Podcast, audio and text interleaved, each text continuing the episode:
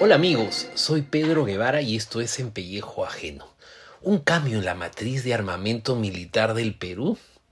La dramática introducción musical que acaban de escuchar no es sino una manifestación de la situación que estamos viviendo por la invasión de Rusia a Ucrania. La semana pasada ofrecí tocar el tema de una nueva ley de comunidades campesinas, como una herramienta para construir ese país de propietarios, encarnado en capitalismo popular, principalmente entre los más pobres y desfavorecidos de nuestro país. Ese tema lo dejaré pendiente para una columna futura.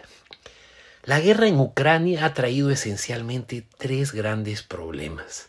El primero, un gran sufrimiento humano que llega incluso a la pérdida de vidas tanto de ucranianos y de rusos.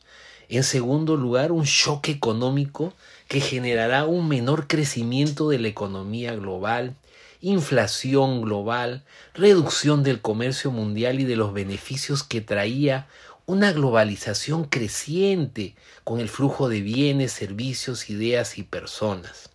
En tercer lugar, también ha traído una, un realineamiento geopolítico. Y es de ese tema que quisiera ocuparme, del realineamiento geopolítico militar del Perú. La mayor parte del armamento peruano, es decir, la matriz de equipamiento militar, proviene de Rusia. El equipamiento militar peruano data de 50 años en muchísimos casos y proviene también de países que eran parte de la ex Unión de Repúblicas Socialistas Soviéticas. En el caso de Rusia, alrededor del 25% de sus exportaciones proviene de la industria del armamento militar. La pregunta que nos hacemos es ¿qué va a pasar en los próximos cinco o seis meses cuando tengamos que hacerle mantenimiento a nuestro equipamiento militar ruso o cuando tengamos que buscar repuestos para el mismo? Para nadie es un secreto que habrá una reducción sustancial del equipamiento militar ruso en el mundo. Por otro lado, para nadie también es un secreto que Rusia y específicamente Putin son promotores de regímenes autoritarios, prepotentes, autocráticos y desestabilizadores de las democracias en muchas partes del mundo como es el caso de Siria, Cuba, Venezuela, Nicaragua o Bolivia. Regímenes que exportan desestabilización con ideas que traen el atraso y la miseria. La pregunta que nos hacemos es no solamente de carácter práctico, sino también moral.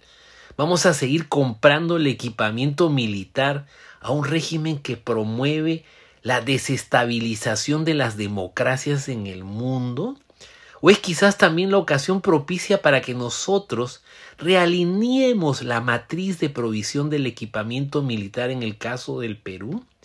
¿Será también la ocasión propicia para renovar nuestro equipamiento militar?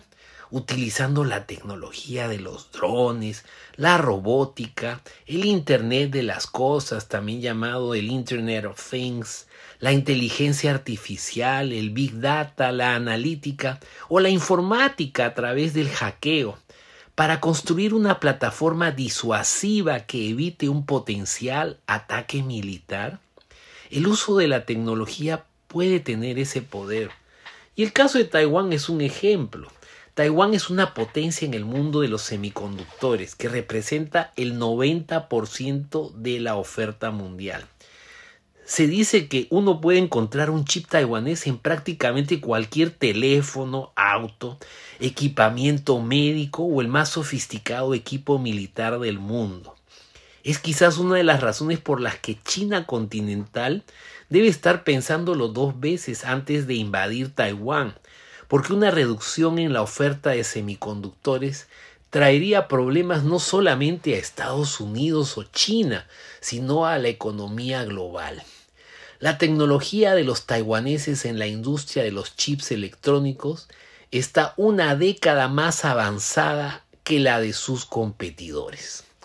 La pregunta que entonces nos hacemos es, ¿no será acaso que este realineamiento geopolítico constituye la ocasión propicia para transformar nuestro equipamiento militar, recurriendo a otros países de la órbita occidental como Estados Unidos o Francia, o el mismo Israel que tecnológicamente nos pueden dar equipo militar mucho más avanzado tecnológicamente y que evita el uso de la vida humana como carne de cañón en caso de una confrontación militar. Es quizás también la ocasión propicia para preguntarnos Vamos a seguir comprándole armas a un país como Rusia, con un Putin que encabeza un régimen que exporta desestabilización hacia, las democracias. La pregunta se la dejo a los estadistas y a los líderes de las Fuerzas Armadas del Perú. Los espero el próximo miércoles. Muchas gracias.